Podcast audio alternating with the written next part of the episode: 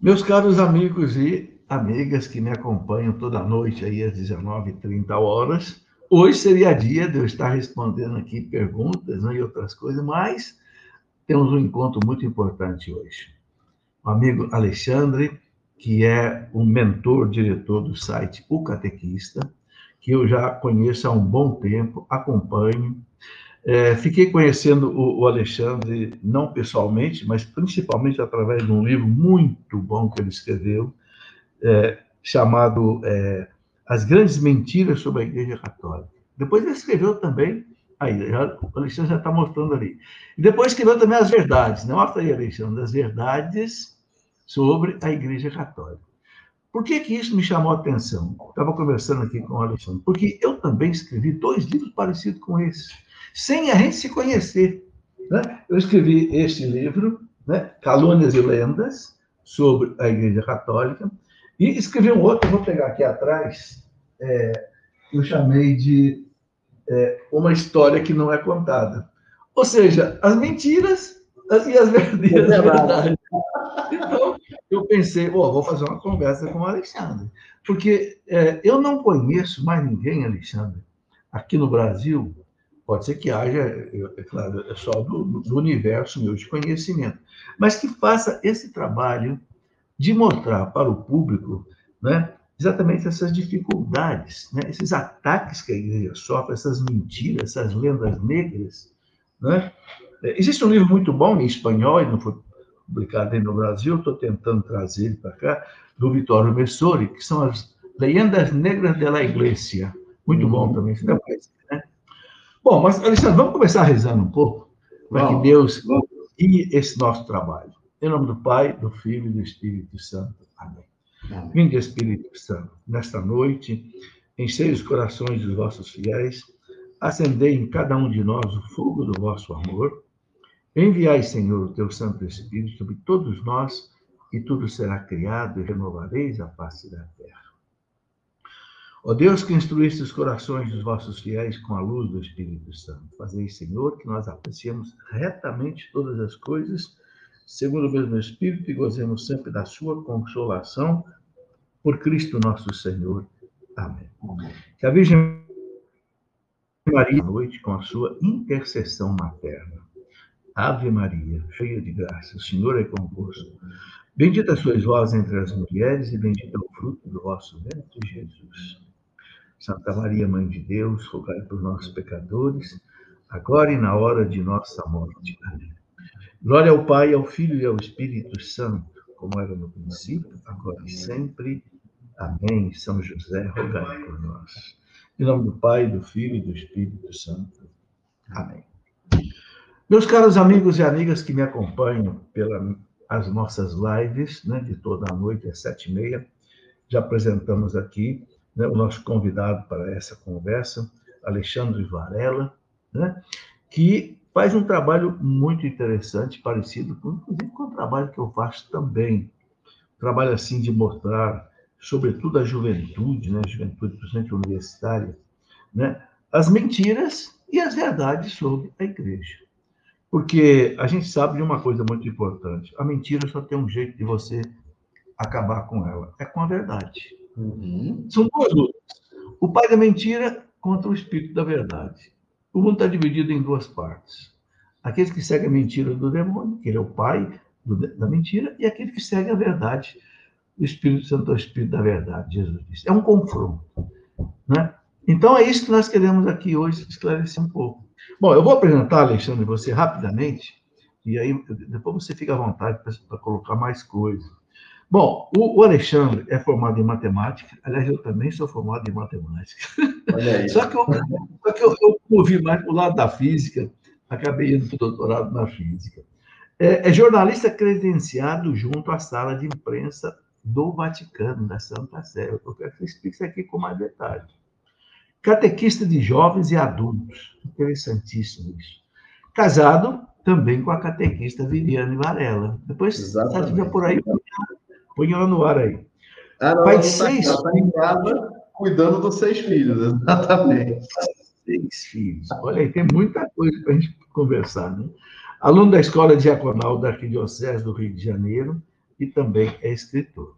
Bom, o Alexandre já mostrou alguns livros dele aí, As Grandes Mentiras sobre a Igreja Católica, As Verdades que Nunca é, Te Contaram sobre a Igreja Católica e Sagrada Família Entre Fraldas e Anjos. É um livro muito interessante. Bom, Alexandre, vamos começar pelo seguinte. Bom, vou abrir para você dar o seu boa noite para o pessoal. Boa noite, povo católico. Olha, é um sonho estar aqui falando com o professor. O professor sempre foi uma inspiração para o nosso trabalho. Está aqui desde sempre, tanto na TV quanto na internet.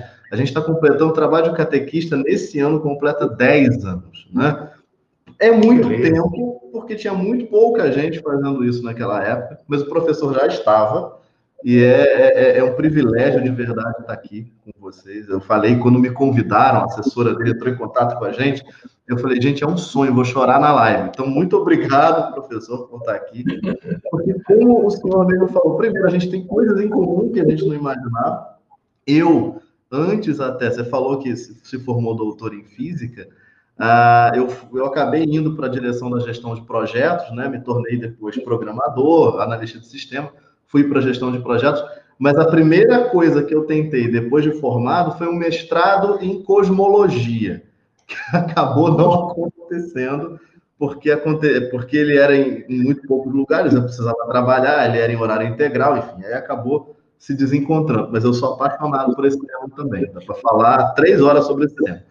E eu estou feliz de estar aqui. A gente tem feito esse trabalho em o catequista. De fato, né? O senhor fala, fala muito bem quando fala que ah, para combater a mentira a gente precisa trazer a verdade. E uma das coisas que a gente sempre procurou fazer em O Catequista é trazer a verdade com caridade, que é uma marca também sua. Porque hoje muita gente fala a verdade, mas meio que como querendo combater naquele espírito do templário do Facebook que eu vivo brincando. E, na verdade, a gente não pode bater nas pessoas que não entendem a nossa fé. Muito pelo contrário, a gente precisa ensiná-las. A gente, eu sou catequista de, jovens e adultos, né? Eu mantenho, né, a catequese com uma turma, numa paróquia, até pelo meu trabalho dentro da escola diaconal. Agora eu tô, se, se Deus permitir, a pandemia permitir, vou, vou receber a ordem nesse ano, o sacramento da ordem, me tornar diácono permanente. E, e, a ideia é sempre trabalhar junto com as pessoas. E quando a gente vê pessoas que não entendem, que não compreendem a fé, porque foram mal informadas, foram mal formadas, porque a mentalidade dominante diz o contrário do que elas pensam, porque Inquisição, o senhor escreveu um livro, o senhor sabe muito bem o tamanho da desinformação que existe sobre o assunto. Então a gente não pode tratar essas pessoas com violência, chamando de burro, chamando de herege, chamando de sei lá o quê. É, mas é, é, é principalmente entregar a verdade com toda a caridade do mundo. Nossa marca, o catequista, sempre foi tentar ser mais solto possível, engraçado, porque é uma marca da gente como catequista. Eu e minha esposa, né? Nós dois somos catequistas. E, e nós dois, na nossa catequese, sempre tentamos trazer a coisa com, com muito humor, justamente para que a pessoa ri, se lembra daquilo que foi, que foi falado, né? Então, tanto que no nosso canal do YouTube, a gente tem um YouTube bem fraquinho, mas no nosso canal do YouTube a gente tinha um programa chamado Os Caçadores de Treta, que justamente explicava essas coisas de uma maneira totalmente na base da piada, e, e enfim, mas trazendo catequese de verdade.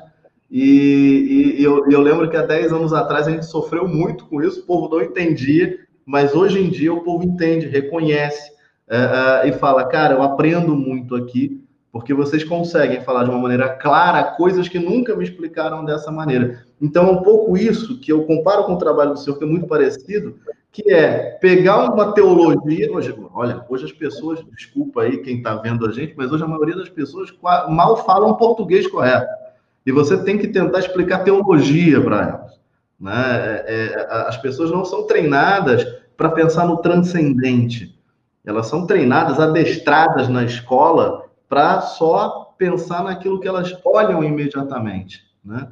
É, então, sim, é um trabalho complicado, é um trabalho que, que, assim, precisa de muito estudo, porque também é nossa responsabilidade não falar besteira aqui, mas entregar a verdade com muita caridade, com muito jeito, e, e de fato, são poucas sim. pessoas, eu conheço só o senhor também, mas devem ter outros, eu imagino, mas são poucas pessoas que fazem isso no Brasil deste jeito.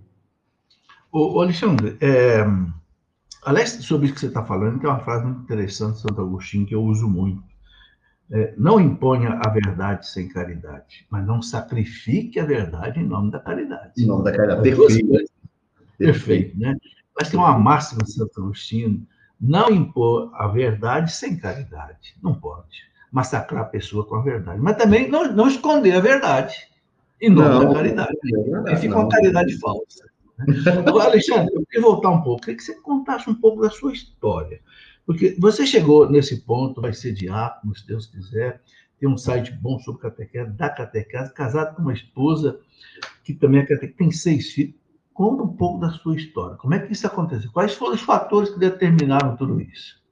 Bom, eu tive uma criação católica, meu pai e minha mãe sempre me ensinaram a rezar. Depois eu tive aquele momento ali de, de, de adolescência que você acha que Deus não existe, que não precisa de Deus, enfim e fui me converter novamente dentro da crisma, né? Então, ah, por isso a catequese, né? Então, eu, eu fui a crisma que minha mãe meio que me obrigou ali, fez aquelas chantagens sentimentais, eu já tinha o que 23 anos. Ah, tipo, ela, ah, você nunca fez a crisma. Eu, ah, mãe, não quero fazer não. Então ela, ah, eu vou morrer sem você fazer a crisma. Não, não morre agora não, deixa tudo bem. Graças a Deus viva vou fazer a crisma. E, e aí eu entrei, e ali tinha um, um, um, padre, né, o meu catequista, foi padre Paulo Romão, que hoje é Dom Paulo Romão, bispo auxiliar da, de, do Rio de Janeiro. Então, ele, bom, né? foi ele que me converteu, foi ele meu catequista. Né? Então, ah, depois que acabou, assim, de primeira, eu queria confrontá-lo, porque eu era muito, eu sou muito racionalista, a matemática, é aquela coisa, o teorema matemático precisa suportar todas as objeções para ser um teorema de fato. Então, eu comecei a bater nele, meio que querendo né, provar o meu ponto de vista. Só que ele começou a resistir. E conforme ele resistia, conforme ele sabia responder os meus ataques, eu comecei a me tornar mais e mais interessado até o momento que eu comecei a estudar. Falei, não vou estudar esse negócio, porque ele está rebatendo com tanta facilidade que sou eu que não estou sabendo impor a minha teoria de que Deus não existe, ou se existe, não se envolve com a gente. É, e quando comecei a ler, comecei a ficar a, a, maravilhado com duas coisas. Primeiro, com a coerência das coisas. É, é, é, muito, é muito pouco provável, que as pessoas não param para pensar nisso, mas é muito pouco provável que um livro escrito há dois mil anos atrás seja totalmente coerente com uma obra escrita ontem, né? E a igreja guarda essa coerência de uma maneira muito muito firme, muito rígida. E isso me impressionou. Eu nunca imaginei que isso pudesse acontecer. Depois, outra coisa que, que me impressionou foi a ordem das coisas, né? A igreja não faz as coisas porque o Papa quer, que é como a maioria das pessoas pensa. Ah, por que, que o Papa não libera isso? Por que, que o Papa não libera aquilo? Por que, que a igreja não aceita isso? Por que, que a igreja não aceita aquilo? Quando você percebe a ordem e a coerência das coisas, você percebe que aquilo é feito para preservar a verdade, né? não é a, ao bel prazer de uma pessoa.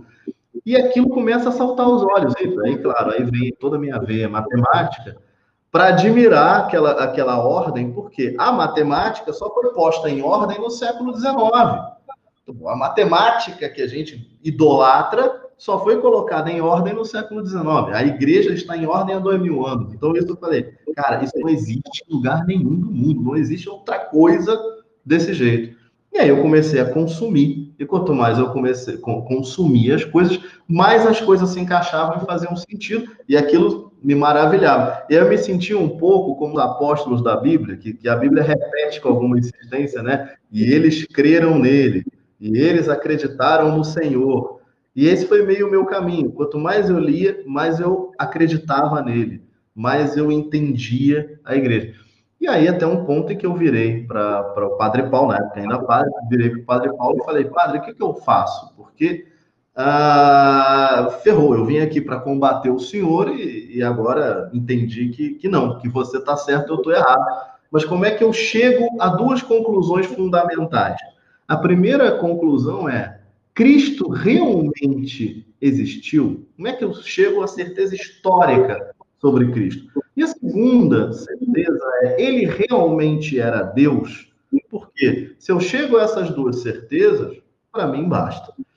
E aí ele, ele, ele disse o seguinte: olha, Cristo de fato é histórico. Se você ler, se você estudar, você consegue encontrar Cristo na história com a maior facilidade do mundo. Agora, que ele seja Deus e que ele venha incidir na sua vida, não é uma questão de estudo, é uma questão de experiência. Então, fique perto de mim, fique perto dos meus amigos, vem comigo, vim de verde, nada diferente disso, é o mesmo método, vem, vem comigo e você vai entender tudo que eu estou falando. E depois que seus olhos virem, você não consegue mais negar. E aí ele me levou para o movimento Comunhão e Libertação, movimento italiano, fundado por Dom Luiz Giussani.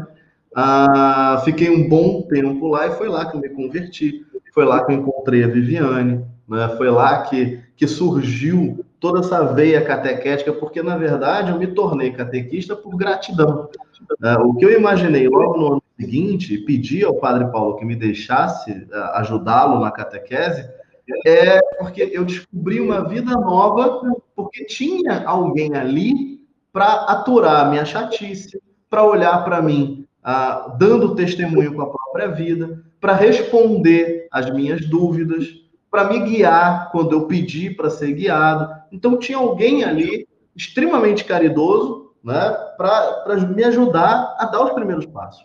E eu falei, cara, e quantos Alexandres podem ter por aí e não acham um Padre Paulo Romão da vida para ajudá-los nessa, nessa, nesses primeiros passos? Então me propus a fazer isso. Eu pedi a, a, ao Dom Paulo que me deixasse, ao Padre Paulo na época, que me deixasse a ser catequista junto com ele. E ali eu comecei a minha estrada, comecei a aprender. Até hoje, é, professor, foram 1.440 crismandos uh, que passaram realmente por mim. Né?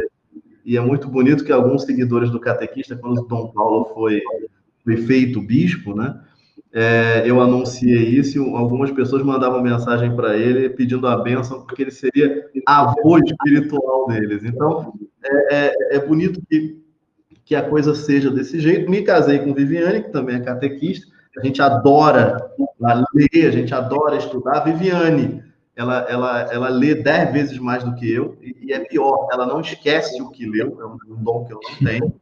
Ela, a Viviana é formada em quê? Viviana, qual é a área dela? Ela é formada em comunicação, ela é comunicóloga, adora, ela, na, na verdade, ela fez até um períodozinho de jornalismo, mas a, a, a, a especialização dela é relações públicas, é super inteligente, adora mexer com as coisas da internet, adora interagir com as pessoas, estuda, lê, escreve super bem. Então, ele é um lado que me complementa. Eu sou o cara mais pastoral, que é apaixonado por liturgia, que é apaixonado por catequese, que faz a coisa com humor, gosta de apurar informação, de ler, não sei o quê. Ela já é mais intelectual, né? Ela gosta de ler, de escrever, de assentar. Então, a gente acaba se completando muito e, e criou esse trabalho juntos com o catequista, que é uma loucura. Assim, o catequista, ele nunca foi um site para ser grande.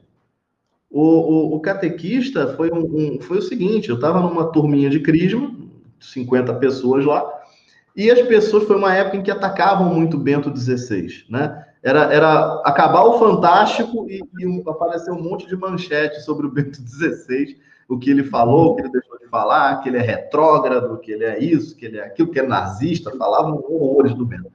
E aí os crismanos traziam isso para a catequese. E eu respondi. Até um ponto em que eu falei, gente, como é que eu posso continuar respondendo tanta coisa e dar a catequese? Vocês vão sair é, é, catedráticos em tudo que as TVs falam, mas não vão saber a catequese, vão saber julgar com a própria cabeça.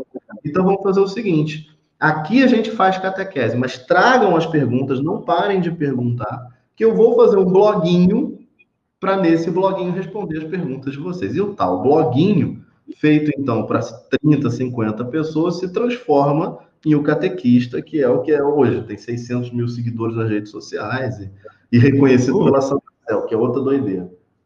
Uhum. Olha, quem quiser encaminhar suas perguntas também aqui para o Alexandre, pode encaminhar. Eu já tenho aqui uma pergunta, Juliano, do, uma pergunta do Juliano. Só que, Alexandre, eu quero colocar outras coisas que eu acho importantes. Você falou que conheceu a tua esposa no no Comunhão e Libertação, que é um Isso. movimento muito bonito da igreja e não é muito conhecido, né? Não, não é. Pelo menos aqui do nosso lado, não é muito conhecido. Então, eu acho que isso aí é uma. A gente pode deixar uma deixa aí, que muita gente pergunta assim: onde é que eu vou encontrar uma namorada católica? Onde é que eu vou encontrar um, um namorado católico? Está aí, no ambiente de igreja. Começa a participar de um movimento sério da igreja, entende? Um movimento sério, se insira nesse movimento, ali você vai conhecer gente muito boa. Que de repente vira uma amizade, que de repente vira um namoro, que de repente vira um casamento. Tá aí. Exatamente. Exatamente. um exemplo interessante. Outra coisa que eu queria colocar para você, Alexandre, às vezes eu fico arrepiado, porque eu respondo muitas perguntas. Eu tenho as noites segunda, terça e quarta-feira só para responder perguntas. Uma média de 50 perguntas por dia. Assim, vapt-vupt, né? Mas o nosso povo anda aí, né, realmente, na, nessa dificuldade. Agora, eu fico arrepiado, gente. Professor, o meu catequista disse que não tem problema ter vida sexual com namorado. O meu catequista disse que. O meu catequista disse que. Como é que eu vi lá esses dias? É, disse que. É, como é que é? Ah, Jesus não, não, não, não fez o um milagre da multiplicação dos pães, não, foi só uma partilha. É, o que, que você coloca hoje para. O que, que precisa para ser um, um catequista de verdade? Primeiro, eu, assim, eu falo, o, catequista tem que ter quatro dimensões principais, né? A primeira é estudar, entender o que está falando, né? Porque é, é, muito ruim um catequista que não entende o que está falando. Eu falo, eu tenho, eu tenho um treinamento, uma, uma formação permanente para catequistas. Decidi fazer isso porque muita gente me pergunta como ser catequista, que é o catequistas raiz. E eu digo isso para eles: olha, a, a, a o catequista é uma pessoa comum. Eu não tenho todo o conhecimento possível sobre a igreja ou sobre Cristo, nem ninguém tem. Então é muito comum, não é um problema você dizer para o seu, seu catequizando que não sabe. Agora, é um problema quando você fala alguma coisa errada, então induz ele ao erro, ou quando você diz o tempo todo que não sabe. Por quê? Porque o catequista, ele é, antes de tudo, a gente pensa muito o catequista, hoje, isso é um problema, como professor, e pensa muito o catequista hoje como um facilitador. O pessoal mais moderna vai dizer, não, o catequista é um mediador. E o catequista, na verdade, não é nenhum nem outro. O catequista é um mestre que precisa ser seguido. Ele se coloca ali como aquele que, com, que tem uma verdade, e que vai te comunicar uma verdade de duas maneiras, com as palavras e com a vida, né? Então, o catequista ele precisa saber o que ele está falando, ele precisa gostar muito de gente, porque um mestre que não gosta de gente não é um mestre, não consegue ser seguido. Ele precisa ser organizado, porque se ele for caótico, ele não vai conseguir entregar para as pessoas o que as pessoas precisam. E, sobretudo, a busca pela santidade precisa ser feita com seriedade, porque é um desastre um catequista que fala uma coisa que pode ser certíssima, mas faz outra. Né? É um desastre, porque quando os, os catequizandos percebem que ele não faz, não dá testemunho com a própria vida, e as pessoas percebem isso, isso não tem como esconder numa relação de longo prazo, elas começam a entender que aquilo que você está falando é doutrina vazia, é doutrina desatualizada, é coisa que não precisa ser feita. E aí você perde todo mundo. Então, são as grandes quatro dimensões do catequista: saber o que está falando, gostar de gente, ser organizado, ter método para fazer isso e dar testemunho com a própria vida, viver o que ensina. Esse, isso é um catequista. E eu entendi isso, professor. Eu falo muito isso nas minhas palestras, quando eu falo para catequistas. Falta muito isso. Outro dia eu estava olhando, acho que peguei as informações de 2013 do Vaticano. Ah, eram o Vaticano entendia que o Brasil tinha 500 mil catequistas. Eu imagino que tenhamos mais, mas o número lá de 2013 é 500 mil catequistas. Aí faz a conta aí de matemática. Eu, eu pergunto para as pessoas: olha, tem, quem é quem é aqui teve, teve contato com pelo menos 10 catequizandos no ano passado. Aí todo mundo levanta a mão. Todo mundo fala, não, pelo menos 10 tinha, eu catequizei, tinha na minha turma. E aí eu pergunto para o senhor, conta fácil, 500 mil vezes 10, onde estão estes 5 milhões de católicos catequizados anualmente no Brasil? Para onde eles estão indo? O que, que eles estão fazendo? Que fé que eles estão professando? Porque a gente não está vendo a, a, esse número de catequizados anuais se refletir na vida da igreja. Então, evidentemente, a catequese hoje tem um problema, e o senhor apontou muito claramente né, que a doutrina feita de uma maneira laxa, né, transmitida de uma maneira chata, ou uma doutrina que não é verdadeira, uh, ou um, um, um, catequista que não dá testemunho com a própria vida, e tudo fica parecendo só mais uma aula. Né? E como todas as aulas, nem sempre os alunos prestam atenção ou, de fato, se deixam levar por aquele conteúdo. Alexandre, é, é, eu, eu, já estou aqui pensando em uma outra coisa. Eu acho que o nosso povo já deve estar meio ansioso, mas cadê as vendas? Cadê as mentiras que esses dois vão conversar e que não começa a conversar? Eu, já estou sentindo o não, tem que fazer outra live. Porque essa, essa, de hoje não vai dar para a gente esgotar nem a metade da pauta. Quantos o que o senhor quiser. E contam tanta mentira sobre a Igreja Católica ó, ó, 26 minutos, ó, 26 minutos de programa. Vamos ver se até 30 minutos, mais quatro, para você me responder duas perguntas para a gente entrar no tema principal. Tá bom. Você tem seis filhos, e como é que você se tornou jornalista do Vaticano, vaticanista? Quem não sabe, o, Alexandre ele foi convidado pelo Vaticano, pela Santa Sé, pelo Vaticano, para ser jornalista. Pode entrar na, na, na, sala de imprensa do Vaticano, pode até viajar com o Papa no avião do Papa. E parece que é o único brasileiro que tem isso. Alexandre, três minutos para você dissecar essas duas coisas. Essa história é Vaticano. Essa história é, é maluca. A gente, a gente assim, no, em um catequista, uma das vertentes do catequista também é o jornalismo. Nós não somos uma, uma, um site de notícias. O site de notícia é aquele que dá notícia rápido, não sei o quê. Não. O nosso mote não é dar a notícia mais rápido, é dar a notícia mais bem apurada, mais bem analisada. Então, quando você lê o catequista, você sabe que aquilo foi visto, apurado, conversado, enfim. Então, o nosso ponto é a credibilidade. A gente vinha fazendo esse trabalho, e aí um dia ah, chegou um e-mail lá na minha caixa postal ah, dizendo assim: preciso falar com o Alexandre, em italiano. E aí eu já me arrepiei todo quando eu vi que a conta que mandou para mim era alguma coisa arroba vatican.va. Falei, gente, alguém do Vaticano quer falar comigo. E quando eu olhei quem era, tudo piorou, porque era a vice-diretora da sala de imprensa do Vaticano, Paloma Verreiro. Agora não é mais ela, mas na época era. Eu estou falando de 2017, mais ou menos. E aí, e aí, enfim, né? Roma, Roma, Roma pediu, né? A gente obedece. Então mandei para ela o meu telefone. Então esse aqui é o meu telefone. Mas o que eu esperava, muito sinceramente, eu virei para Viviane aquele dia. Viviane recebi um e-mail do Vaticano e a, é, a, diretora da sala de imprensa quer falar comigo. Você já sabe, acabou o catequista, então lascaram. Enfim, foi isso que eu pensei. No dia seguinte, ela me liga e eu estou no restaurante. Ah, e aí aparece aquele monte de zero no celular. Eu falei, é hoje, atendi.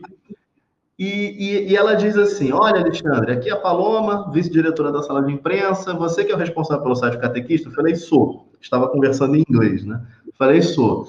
E aí ela, então, eu preciso te falar uma coisa. Aí eu já estava preparado para fechar o site, para falar, sim, senhora, vou fechar o site, prometo que nunca mais falo nada. Eu achei que ia vir uma terrível. Aí ela virou para mim e piorou a situação, porque ela fala: Olha, Alexandre, a gente uh, lê tudo que você escreve, a gente vê todos os seus vídeos, a gente sabe tudo que você faz. E aí, quando ela terminou de falar isso, eu estava já absolutamente apavorado, eu falei, pronto, agora mesmo que já era. Então, fiz uma besteira. E eu cheguei até a falar para ela: olha, mas o que, que a gente fez? Ela fingiu que não ouviu e continuou. Então, a gente sabe tudo que você faz, a gente te acompanha.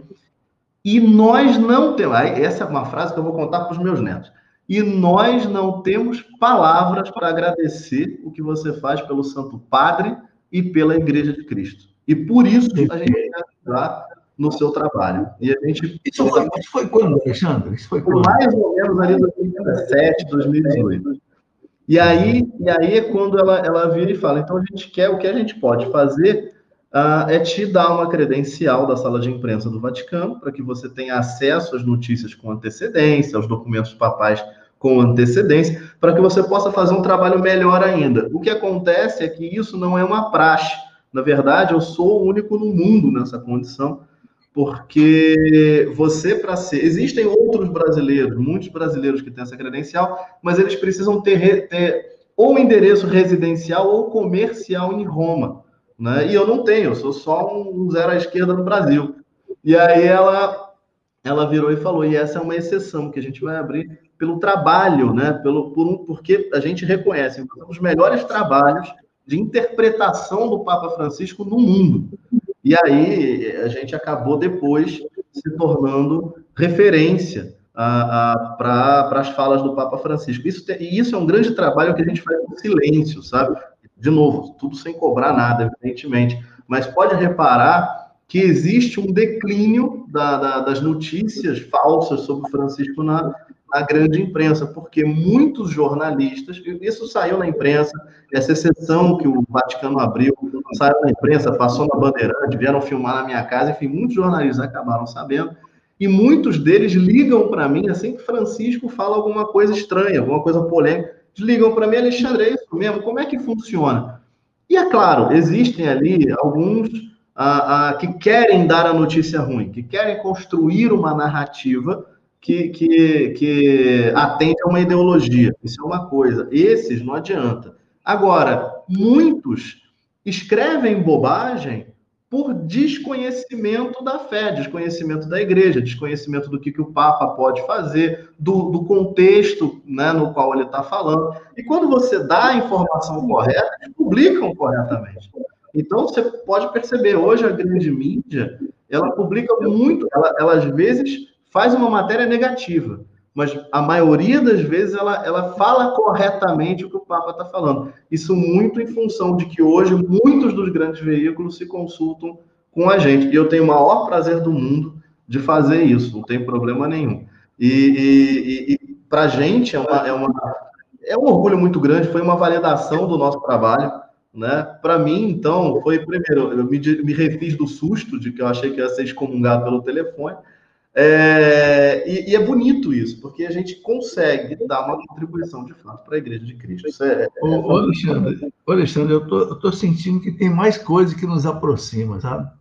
É, você é um entusiasta pela igreja, eu sou também, defende a igreja, eu também.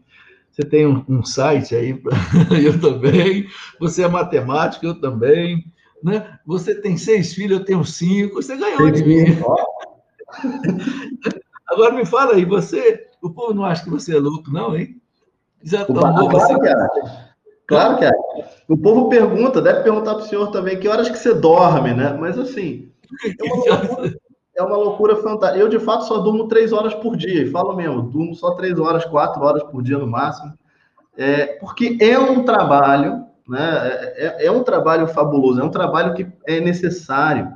Eu não consigo, e eu tenho certeza que esse é o mote de todos aqueles que fazem algum nível de apostolado na internet ou pessoalmente, a, a, a graça de descobrir que a, a vida é sobre ir para o céu, é, de que a providência divina existe, de que Deus é uma presença, é, uma, é de uma beleza tão grande que guardar para si é uma bobagem. E você precisa falar. E hoje a gente tem um problema ainda maior existe uma descatequese hoje em dia. Eu não quero entrar aqui nos méritos políticos, porque está muito, tudo muito polarizado, muito chato. Eu não quero falar de política. Mas hoje você tem ah, uma catequese que atende uma ideologia à esquerda e, e traz todo um laxismo para a igreja, e uma catequese que atende uma ideologia à direita e se finge, e se reveste de um tradicionalismo que não existe né, se reveste de, um, de uma estética que só atrapalha os primeiros passos da fé de quem de fato encontra essas pessoas. Então, eh, falta bastante hoje na, na, na, na, apologética católica no Brasil aquele que pega o, o, catecismo, o código direito canônico, o magistério, o Denzinger na vida, né, o magistério, e traz o magistério do jeito que ele é. Eu vejo muita gente, isso é uma frase que eu sempre falo, professor, eu vejo muita gente querendo agredir os outros com o catecismo. E o catecismo ele não é um instrumento de tortura, ele é um instrumento de salvação. Né? Então, a doutrina não deve ser usada para te obrigar a ter a mesma opinião que eu. Né? A doutrina ela tem que ser usada para salvar sua alma. Né? Então, esse é um trabalho que apaixona, esse é um trabalho que eu, a, a, nossa família se devotou a isso, porque eu digo que é um trabalho da família, porque na medida que eu durmo pouco, na medida que a minha esposa também se dedica a isso, ela nesse exato momento está assistindo a gente e está no Instagram, responde, a gente recebe 400 mensagens todos os dias e ela, né, principalmente, porque eu tenho que trabalhar, tenho que sair para trabalhar, eu tenho um emprego normal, né? Ela se dedica a respondê-las durante o dia, a gente não deixa praticamente ninguém sem resposta. Né? Às vezes a resposta é muito né? É só um pode, não pode, e as pessoas ficam bravas. Pô, você foi grosso. Não, eu fui curto, porque tem 300 pessoas na fila para ser respondidas. Tem as respostas que a gente dá publicamente, tem as respostas que a gente dá no privado, porque às vezes as histórias são muito grandes. Tem os estudos da escola diaconal, porque eu ainda inventei, eu não tenho nada para fazer, inventei isso na minha vida mas também não foi uma invenção, foi um chamado, e um chamado bonito de participar da obra de Deus de uma maneira ainda mais profunda. Então, assim, as pessoas dizem que a gente é louco mesmo, mas é por isso mesmo que a gente precisa dar testemunho com a própria vida. Também quando as pessoas olham a nossa vida, elas precisam ver que é uma vida normal. E aí, esse é um pouco do mote do livro lá do Entre Fraldas e Anjos, do Sagrada Família Entre Fraldas e Anjos. É mostrar que a santidade, é, o heroísmo da santidade, tá no, no, no, cuidar do casamento, tá no lavar a louça, tá no limpar as fraldas, tá no, no, no trocar as fraldas das crianças, tá em dar banho nas seis crianças, dar de comer às seis crianças e ainda assim conseguir uh, construir o reino de Deus, construir, contribuir de alguma maneira para o reino de Deus. Então, às vezes, a gente expõe muito a nossa vida, mostra lá as nossas dificuldades, a casa bagunçada, a parede riscada, porque é isso né? Isso faz parte do nosso caminho de santidade. Quando a gente olhou para a Sagrada Família nesse livro, é, é, a gente se deu conta, né? A, a, os anjos não lavavam a louça para Nossa Senhora, né? São José, ele quando, ele, imagina, São José era, era, era limitado como nós, né? Ele, ele tinha o pecado original, ele era um homem como nós, e ele era o responsável por proteger a Imaculada e o Deus feito um homem. Né? Se ele não faz a, a, o trabalho dele, não vende os objetos dele, não vende os serviços dele, a Imaculada, a mãe de Deus e o Deus feito homem passam fome. Né? Então, é, é, é, e é o trabalho que sustenta, é o trabalho que, que faz parte da santidade da Sagrada Família. Cristo não era um desocupado, né? Até os 30 anos, que a gente não conhece, a gente começa a conhecer a vida pública dele aos 30 anos, até os 30 anos, não pense que ele ficava jogando videogame e jogando celular em casa. Né? Ele estava lá trabalhando, metendo a mão na massa junto com o pai. Deus trabalhou, né? Deus pegou pesado, deve ter machucado a mão em algum momento com o seu trabalho, com, ganhou dinheiro com suor. Olha como isso dignifica a nossa história. Então, assim, as pessoas chamam a gente de louco, mas louco é quem não enxerga a beleza do dom da vida, a beleza do amor de Deus na nossa vida. É, eu insisto muito nisso, Alexandre, porque a igreja, como diz o João Paulo II, sempre esteve ao lado da vida, a favor da vida. O salmista, lá no Salmo 126, fala: os filhos são um dom de Deus. Mas a gente sabe que o mundo hoje está numa implosão demográfica. Uhum. O mundo está se extinguindo. Não tem praticamente quase que nenhum país no mundo, a não ser os muçulmanos, né? Que tenham mais de 2,1 filhos por mulher, que é o mínimo necessário para manter a população. Isso é catastrófico, porque o mundo está ficando velho, o mundo está ficando de cabelo branco. E João, o Bento XVI disse: um, uma nação sem filhos é uma nação sem futuro. E caiu um medo sobre a sociedade, inclusive sobre os cristãos também, de não terem ter filho. É, não vou entrar nisso agora, porque não é o assunto da nossa pauta. Né? É, não, isso, Mas eu, eu, é quero, eu quero mais uma vez, né?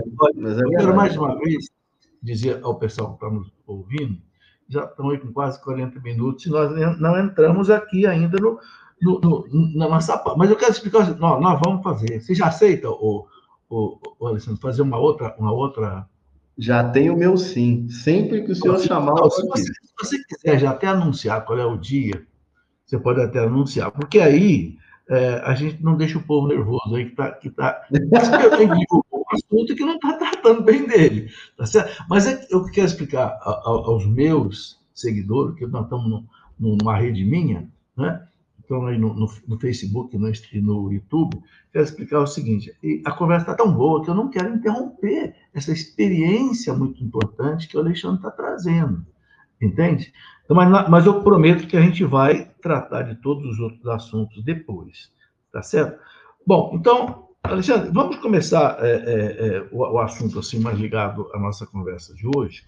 Vamos. Bom, você escreveu o seu livro aí, os dois livros, sobre as mentiras e sobre as verdades. Eu também trabalho com isso há bastante tempo. Né? É, vamos, vamos começar por onde? Você já colocou a questão de Jesus Cristo como um mito, né? eu também já enfoquei esse assunto bastante. Você quer começar por onde? Por Os onde assuntos... eu. Por onde o senhor ir, eu, eu, eu seguirei. Vamos começar pelas mentiras. Ótimo. Vamos começar então, pelas mentiras. Fique à vontade, fique à vontade para você ir dissecando o que você colocou aí no seu livro. Então, vamos lá. Esse livro, ele surge, é, também tem uma história grande que eu não vou contar aqui, senão a gente vai ser mais um, uma live, mas ele, ele surge justamente da necessidade da, da, das pessoas de defenderem a própria fé e entenderem a própria fé. Todo mundo, todo mundo, em algum momento já, já, já sofreu algum nível de ataque. Às vezes é um ataque muito bobo, tipo, ah, você é carola, você vai à missa todo dia. Ah, enfim, Jesus aí, como é que você sabe que Jesus existiu? Jesus fugiu com Maria Madalena para o deserto, né? Tem, tem aquelas coisas ah, já sofreu ataques, às vezes, por causa das próprias fragilidades da igreja, os próprios pecados né, de membros da igreja, não necessariamente na igreja, a igreja é santa, mas seus membros não são, né? Então, às vezes, um padre faz alguma coisa, ou você vê uma notícia ruim, né, de, de desonestidade, ou de pedofilia, Deus nos livre, a, a, da igreja, e é atacado com isso, e não sabe explicar. Muitas vezes também fala-se de inquisição, que esse é, todo mundo sabe essa de cor, né? Ah, porque a igreja matou milhões de pessoas na Idade Média. E você acaba assentindo, acaba, ah, tá bom. Né? E aí eu lembro, quem me influenciou muito nesse sentido foi o, o, o professor Thomas Woods, né? Ah, que escreveu um livro chamado Como a Igreja Católica Construiu a Civilização Ocidental. Uh, tem uns vídeos dele traduzidos no YouTube que eu acho que não são oficiais, não. Ah, tá aí, é esse livro aí, exatamente esse livro. Tem os vídeos de um programa que ele fez, uma série que ele fez na EWTN, se encontra dublado no YouTube. Foram muito importantes, porque pela primeira vez eu vi alguém desconstruir pela razão as mentiras que contavam pela, da, sobre a Igreja Católica. E esse é um ponto importante né, que sempre teve a ver com o nosso trabalho. Desconstruir pela razão. E eu digo muito isso para os catequistas que acompanham o Catequistas Raiz, uh, que, é o, que, é a nossa formação de catequista. A, a ferramenta que as pessoas têm hoje uh, para compreender o mundo é uma ferramenta muito limitada, né, que é a, a, a razão cartesiana. Né? Porque a razão é muito maior do que o cartesianismo. Né? A, a, razão vai muito além do 2 mais 2 são 4.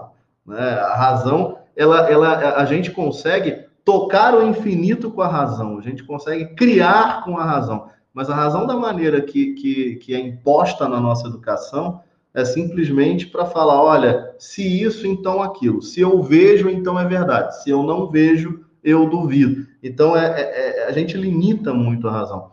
Porém, essa é a ferramenta que as pessoas dispõem hoje. Então, uma coisa que a gente sempre prezou foi: não, eu preciso uh, explicar as coisas de uma maneira muito clara, de uma maneira muito razoável, que tenha sentido, para que as pessoas entendam. E essa foi, esse foi o trabalho que a gente começou a fazer há 10 anos atrás.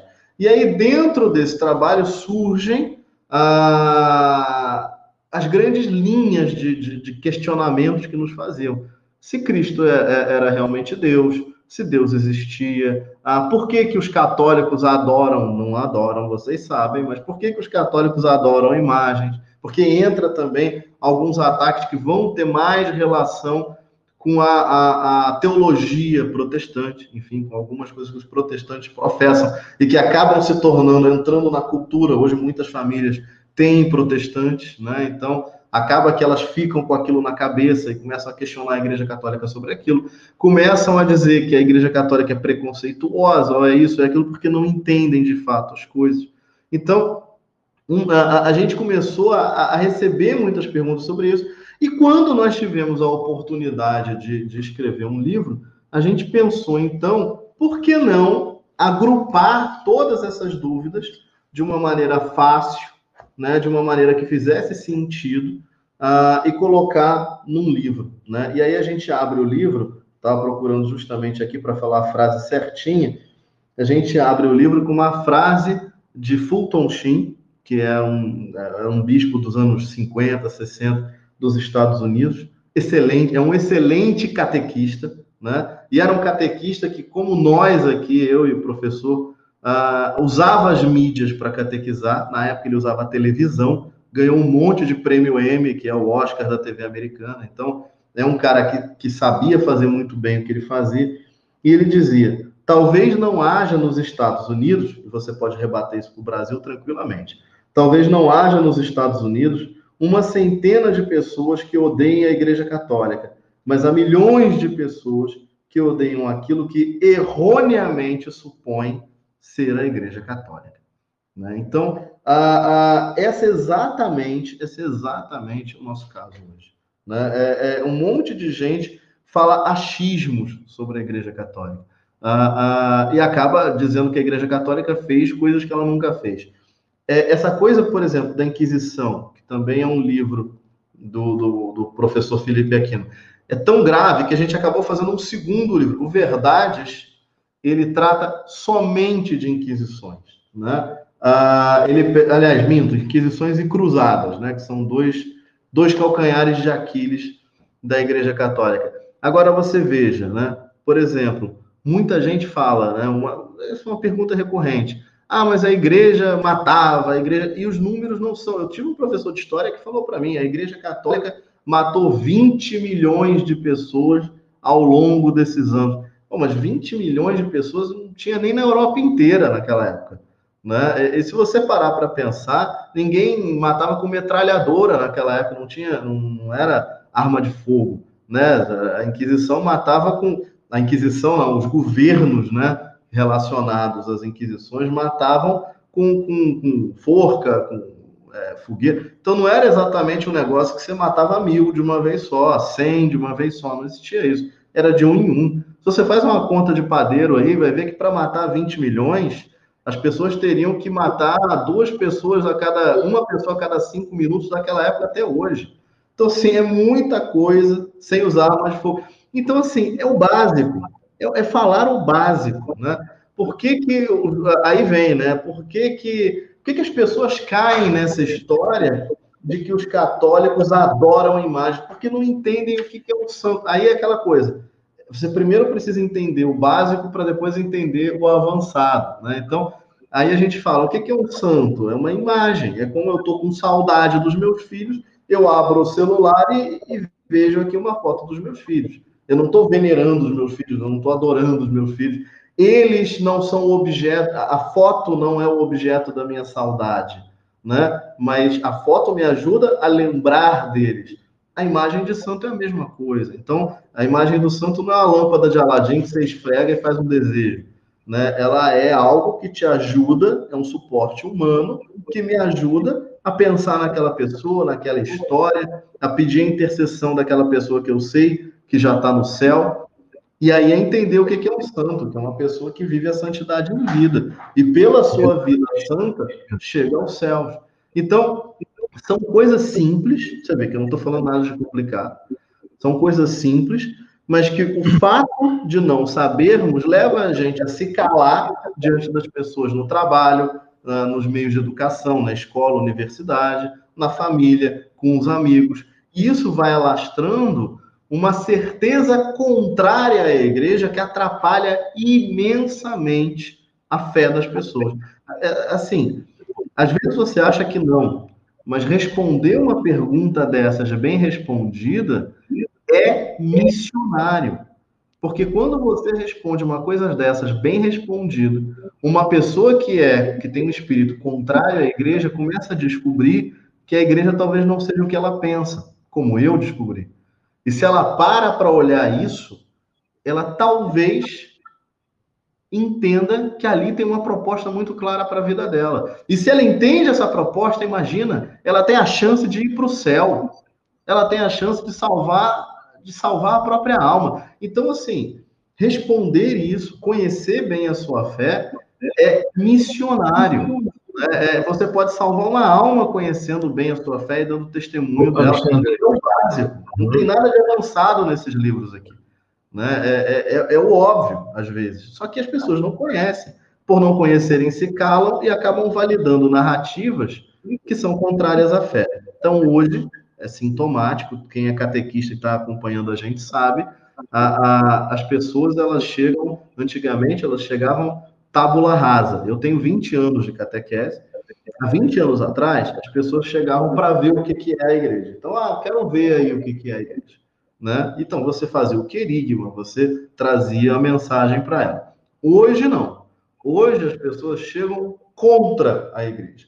Então, elas vão lá para combater a igreja.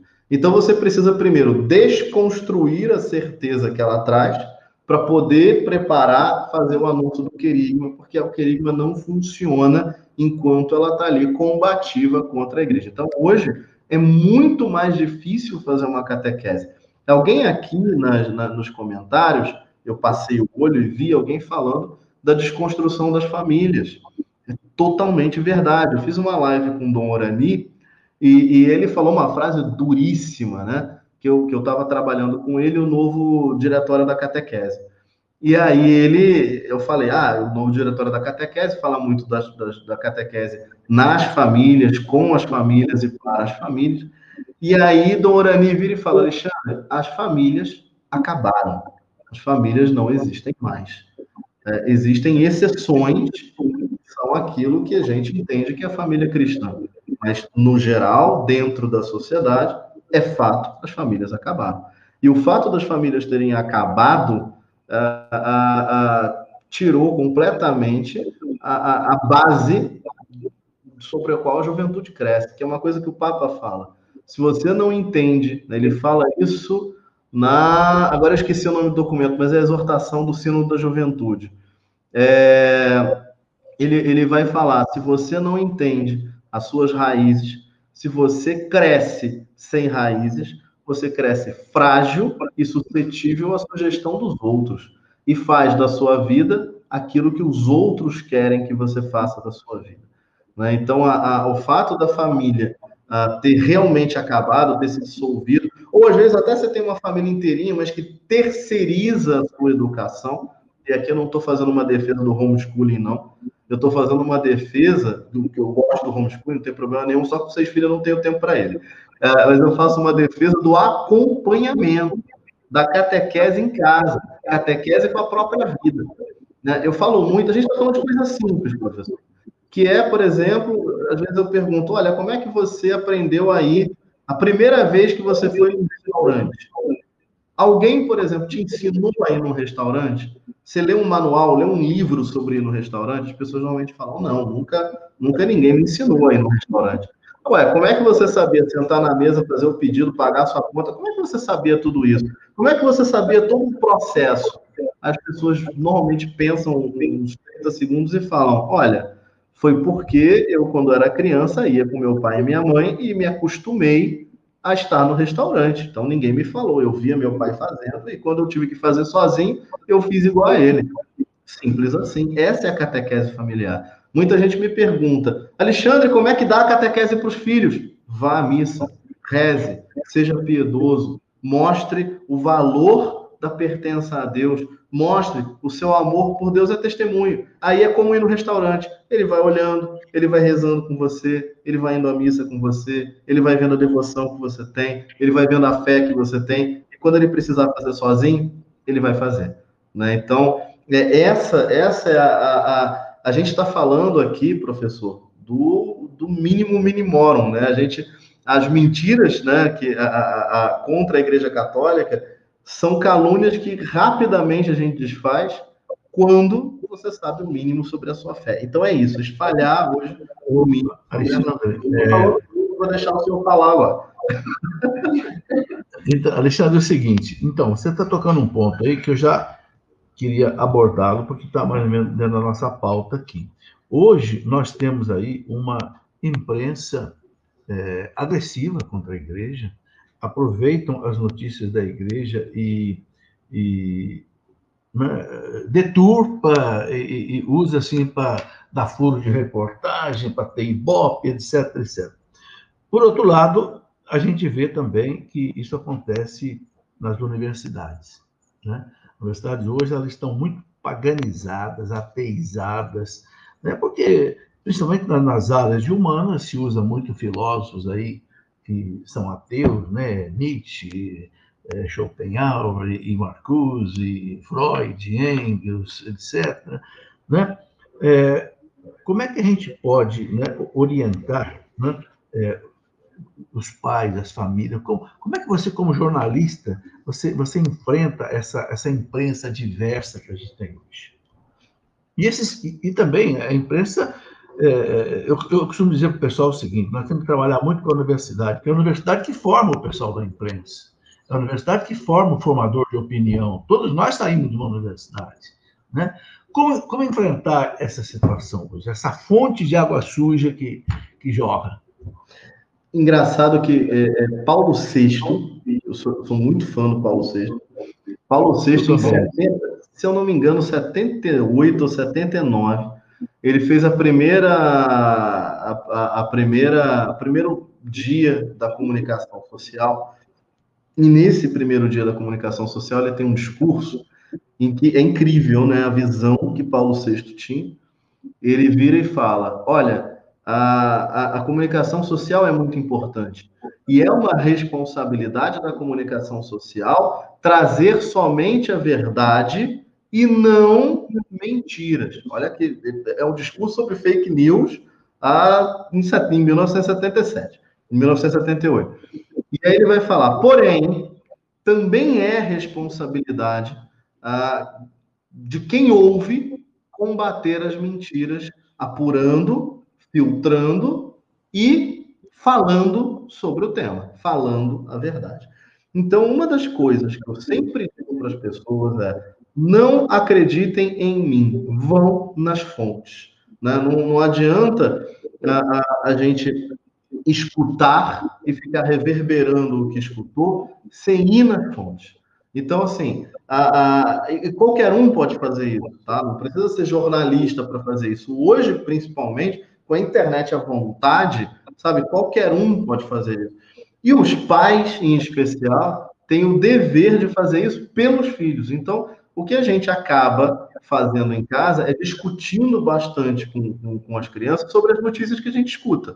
Né? Então, às vezes, elas escutam as mesmas notícias que nós e a gente discute, fala: olha, isso aqui é verdade por causa disso, disso, mas isso aqui não é. Vamos olhar aqui. E aí, às vezes, a gente faz uma pesquisa rápida e chega: olha, aqui tem uma outra versão. Eles já entendem perfeitamente o que é uma narrativa, né? já entendem perfeitamente que a imprensa manipula as narrativas. Um exemplo bem bobo: se você entrar agora no qualquer portal de notícia, principalmente os mais famosos, você vai ver lá ah, 50 maneiras diferentes de fazer a mesma conta de mortos sobre o coronavírus.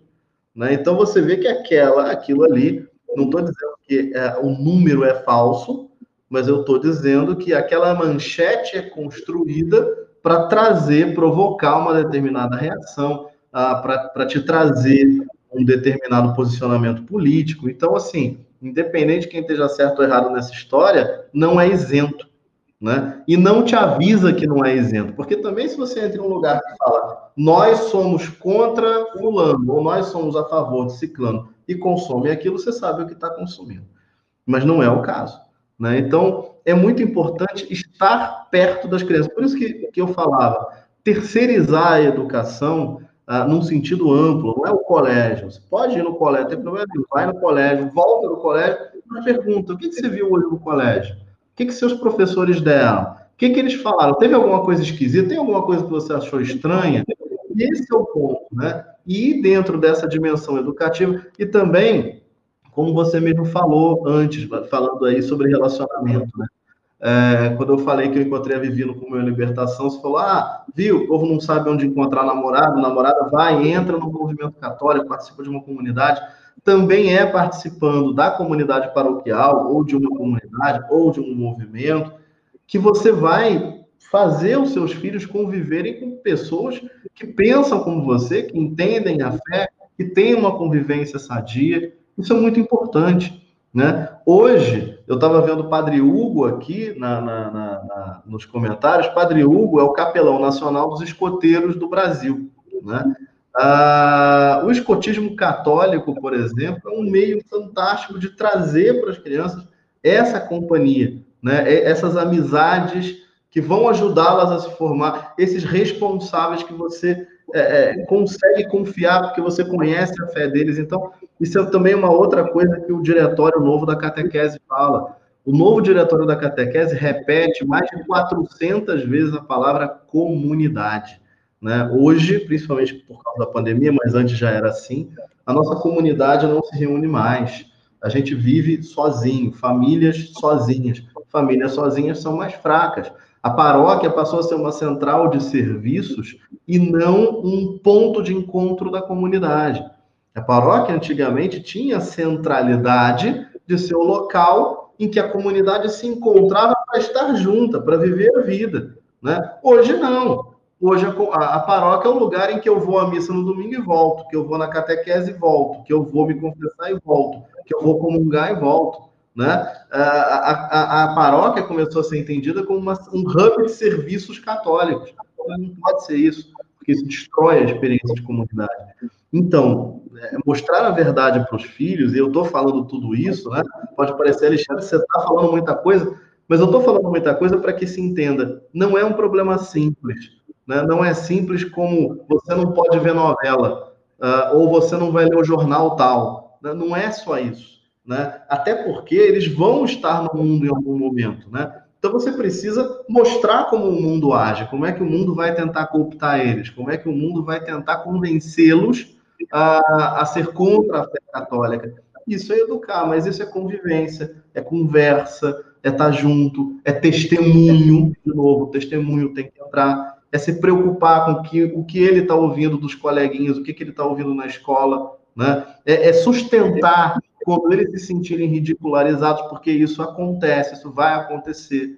Eu lembro deles pequenininhos, na Semana Santa, a gente levava eles para tudo que é procissão. Então, era procissão Senhor Morto, para Via Sacra, a Trido Pascal, levava tudo. Né?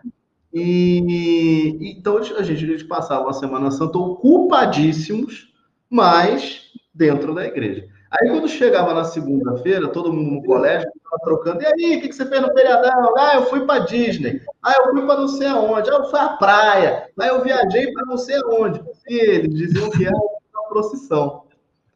E é, né? e é o momento que a criança se sente inferiorizada. E é o momento de você chegar em casa e falar: meu filho, você estava certo. Você foi na procissão porque era a melhor coisa para você ter feito. E, e, com o tempo isso vai, vai mostrar que é verdade, mas você precisa ali sustentar aquele momento em que ele se sente humilhado, porque todo mundo fez coisas fantásticas e ele fez uma coisa fantástica que não é valorizada pelo mundo. Ô, Alexandre, é, eu vou esticar o tempo aqui mais um pouquinho, costumo parar com uma hora, mas é, eu contei bastante gente acompanhando aqui, eu vou esticar mais um pouco, se você puder, fica na hora que você puder. Bom, Alexandre, é, uma coisa que hoje me incomoda é que existe um ateísmo hoje crescente. Eu, por causa disso, até eu escrevi um livro que eu chamei de 15, é, 15 ateus que se converteram. Aí eu coloco ali Edith Stein, coloco Chesterton, coloco é, C.S. Lewis, né? Esses personagens hoje que estão. Pra... Mas a gente vê hoje, inclusive, alguns cientistas americanos, né? biólogos tal, querendo enfiar o ateísmo na cabeça das pessoas. E estão usando como argumento o seguinte: não, todas as religiões são violentas, o, islamismo está lá, o Estado Islâmico, está lá o Hezbollah, não sei o quê, a Igreja Católica, que lá na Idade Média matou tanta gente na Inquisição.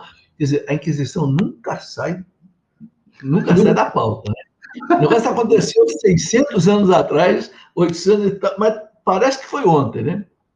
É, é um prato cheio para bater na igreja. Aí é só cruzado. Então, o seguinte, como desmistificar esse ateísmo crescente que nós temos hoje? E ele está virando assim meio científico, né? Porque a gente está vendo aí uh, cientistas, inclusive, né? colocando questão desse tipo. Qual é a leitura que você faz dessa coisa hoje? Pois é, a ciência que essas pessoas fazem é, e, e, falam tanto, né? Ela só é segura pelo método científico criado por Roger Bacon, que era Frey, né? Então, assim, você tem a ciência, ela é o que é hoje muito por causa da Igreja Católica. Aí, até citando Thomas Woods, basta dizer que dois terços das crateras da Lua têm nome de padres jesuítas, né?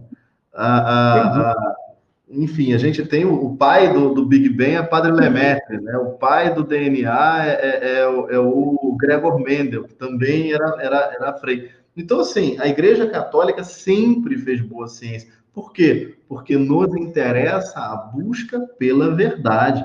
O problema do, do, do, do ateísmo hoje, que é um ateísmo prático, não é, não é um ateísmo.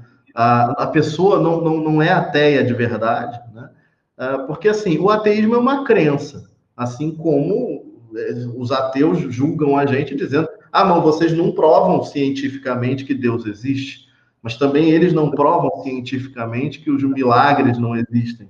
Né? Eles não provam cientificamente que Deus não existe. Não há nenhuma prova na ciência, não há, nem, não há nada nem perto disso de dizer que as religiões não existem, que elas não, que, que a religião católica, que o cristianismo não é o correto. Né?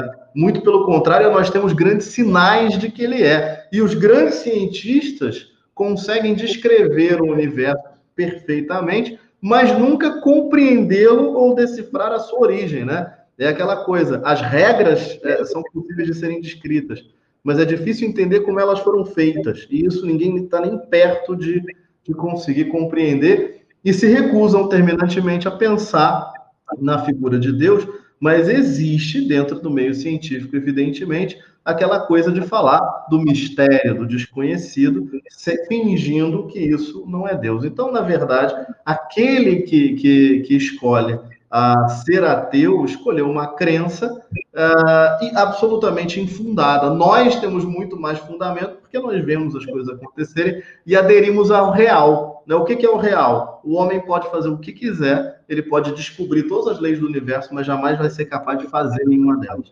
Né? Então, uh, é muito mais realista dizer que isso é obra de Deus, de alguém superior, do que dizer que isso é tudo fruto de uma série infinita e infindável de acasos. Né? Isso que a gente está fazendo aqui só é possível porque temos olhos, temos ouvidos, e aí você fica pensando como é que aquela bactéria lá dos primórdios se tornou, se especializou ao ponto de começar a ouvir sons. Por quê? Quem é que disse para ela que era legal ouvir som? Quem é que disse para ela que a maneira de ouvir o som era vibrando um tímpano? Assim, quem é que fez? Né? Então, no mínimo, você tem que parar para pensar. As coincidências foram muito bem encadeadas. Né? Você.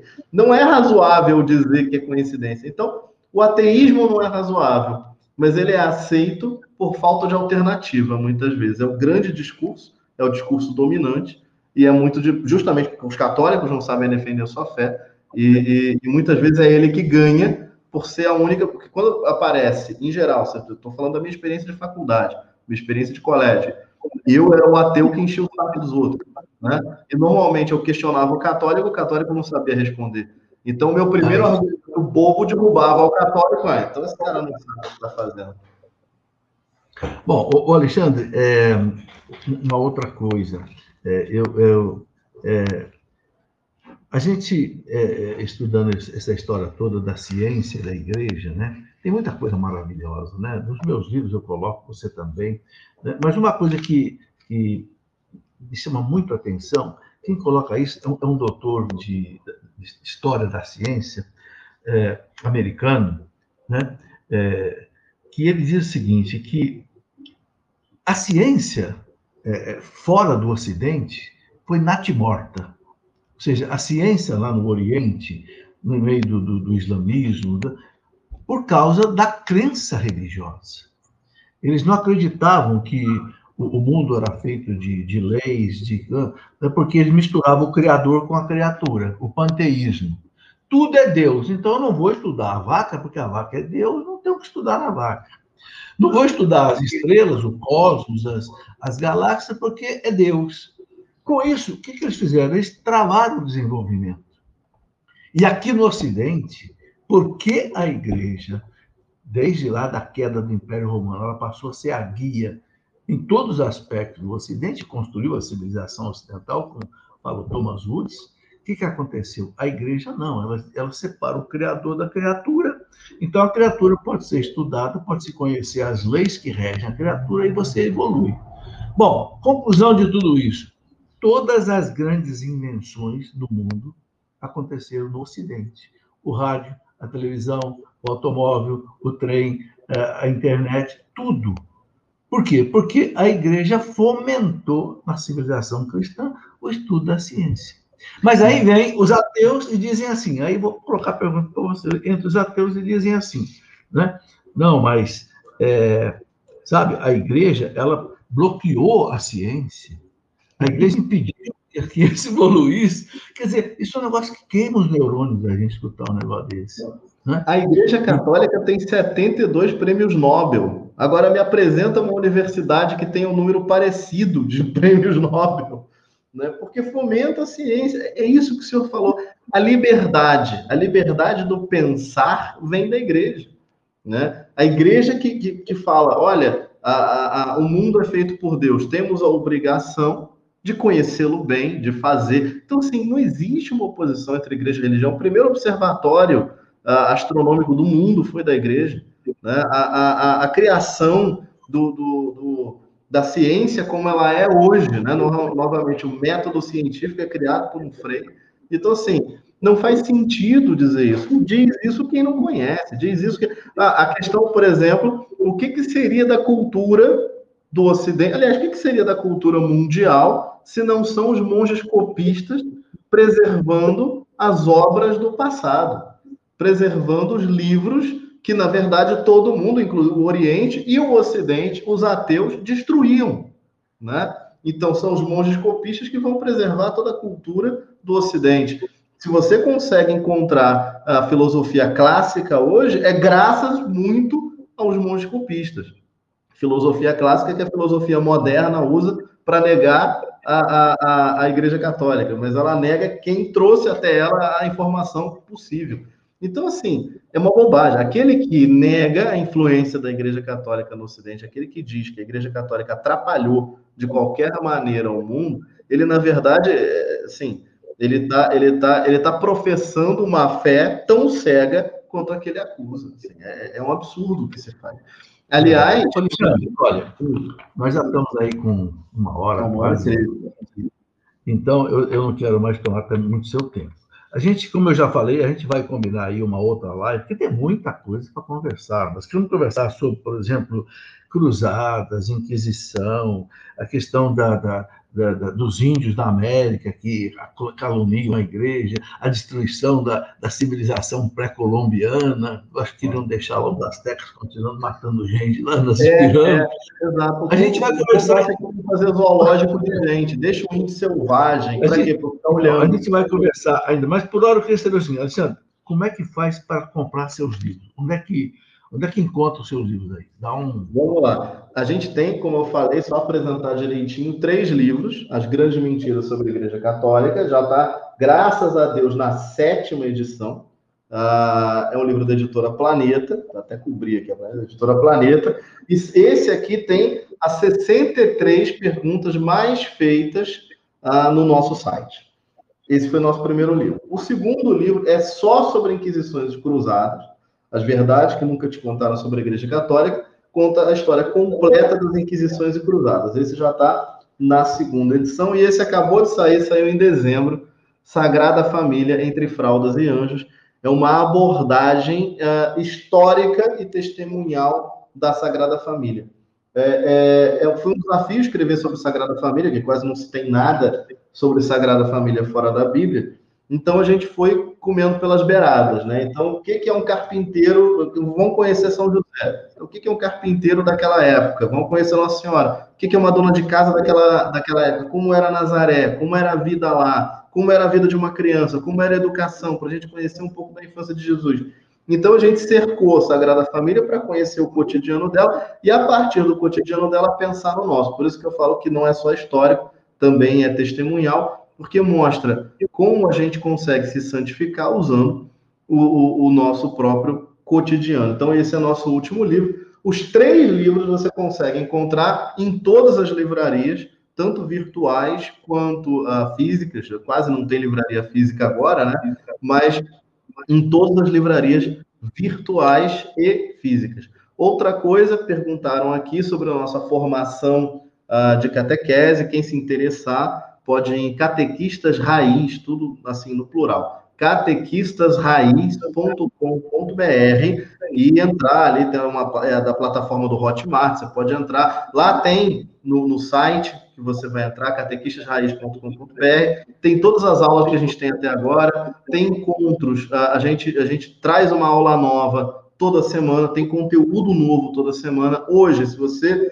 entrasse hoje lá de cara, já teria mais de 100 horas de conteúdo, dividido em cinco módulos, que são conteúdo catequético, para você saber o que falar, organização, para você saber fazer, a, é, gente, para você saber como tratar os seus catequizandos, a, e santidade, que, que na verdade é um trilho a, de educação espiritual para que você possa dar testemunho. Além disso, tem um módulo de extras, com todos os materiais que a gente produz em um catequista, e às vezes a gente não deixa em lugar nenhum, a gente bota lá as nossas lives, os nossos vídeos, os materiais especiais, a gente coloca lá quando a gente acha útil para a catequese também. Então, a formação bem completa é uma formação, não é um curso, então não é um negócio que você consome e acabou, é uma coisa que você fica toda semana. Então, assim, tem uma comunidade de mais de 200 catequistas querendo recatequizar o Brasil como a gente, então também você tem acesso a essa comunidade que é fantástica, são pessoas fantásticas, eu estou aprendendo muito com eles também. Então, catequistasraiz.com.br e o resto você acha em ocatequista.com.br. Segue a gente no YouTube, segue a gente no Instagram, segue a gente no Facebook. Pronto, fiz os meus jabás. Alexandre, olha, muito obrigado, viu? Agradeço a você, agradeço ao povo que acompanhou a gente até agora, sem sem diminuir aí a audiência, pelo que eu estou vendo. Isso remete a gente a uma outra live, nós vamos combinar, vou pedir para a Gabriela combinar com você aí uma, uma, outra live. Aí nós vamos abordar outros assuntos, né? Que tá são assim, da nossa. Que, que não deu tempo de tratar hoje. Mas é assim mesmo, nesse, nesse tempo agora de, de, de, pandemia, a gente pode fazer as lives com, com mais calma, tá bom? Muito obrigado. A sua despedida para o nosso pessoal. Eu que agradeço, viu, professor? Foi um privilégio estar aqui, é um sonho conhecer o senhor. Se Deus quiser, a gente ainda vai se conhecer pessoalmente. Já tem meu convite para uma live no nosso Instagram, quando o senhor quiser e puder. Eu falo com a Gabriela para ela marcar. E, assim, gente, de tudo que a gente falou aqui, né? Essa coisa de, de as verdades, os ataques contra a igreja é uma coisa que sempre atrai e atrai justamente porque a gente é atacado e não sabe responder. Então, a gente meio que fez um grande apanhado de tudo que a gente falou aqui. Claro que a gente não entrou em tantos assuntos específicos, isso merece uma nova live mesmo, mas esse grande apanhado que a gente fez aqui mostra o seguinte: a maior parte dos católicos não sabe o básico sobre a fé. E por não saber o básico, não vive a fé como ela deve ser vivida e não ajuda a quem está à nossa volta a também encontrar a beleza dessa fé.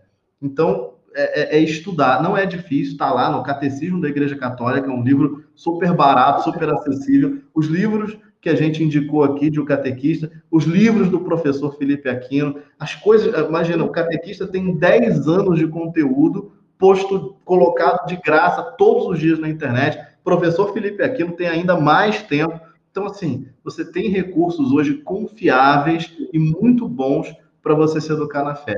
Corre atrás, que vale muito a pena, porque essa vida aqui é sobre ir para o céu. Obrigado, professor. Muito obrigado, um grande abraço, muito obrigado a vocês todos que nos acompanharam até agora.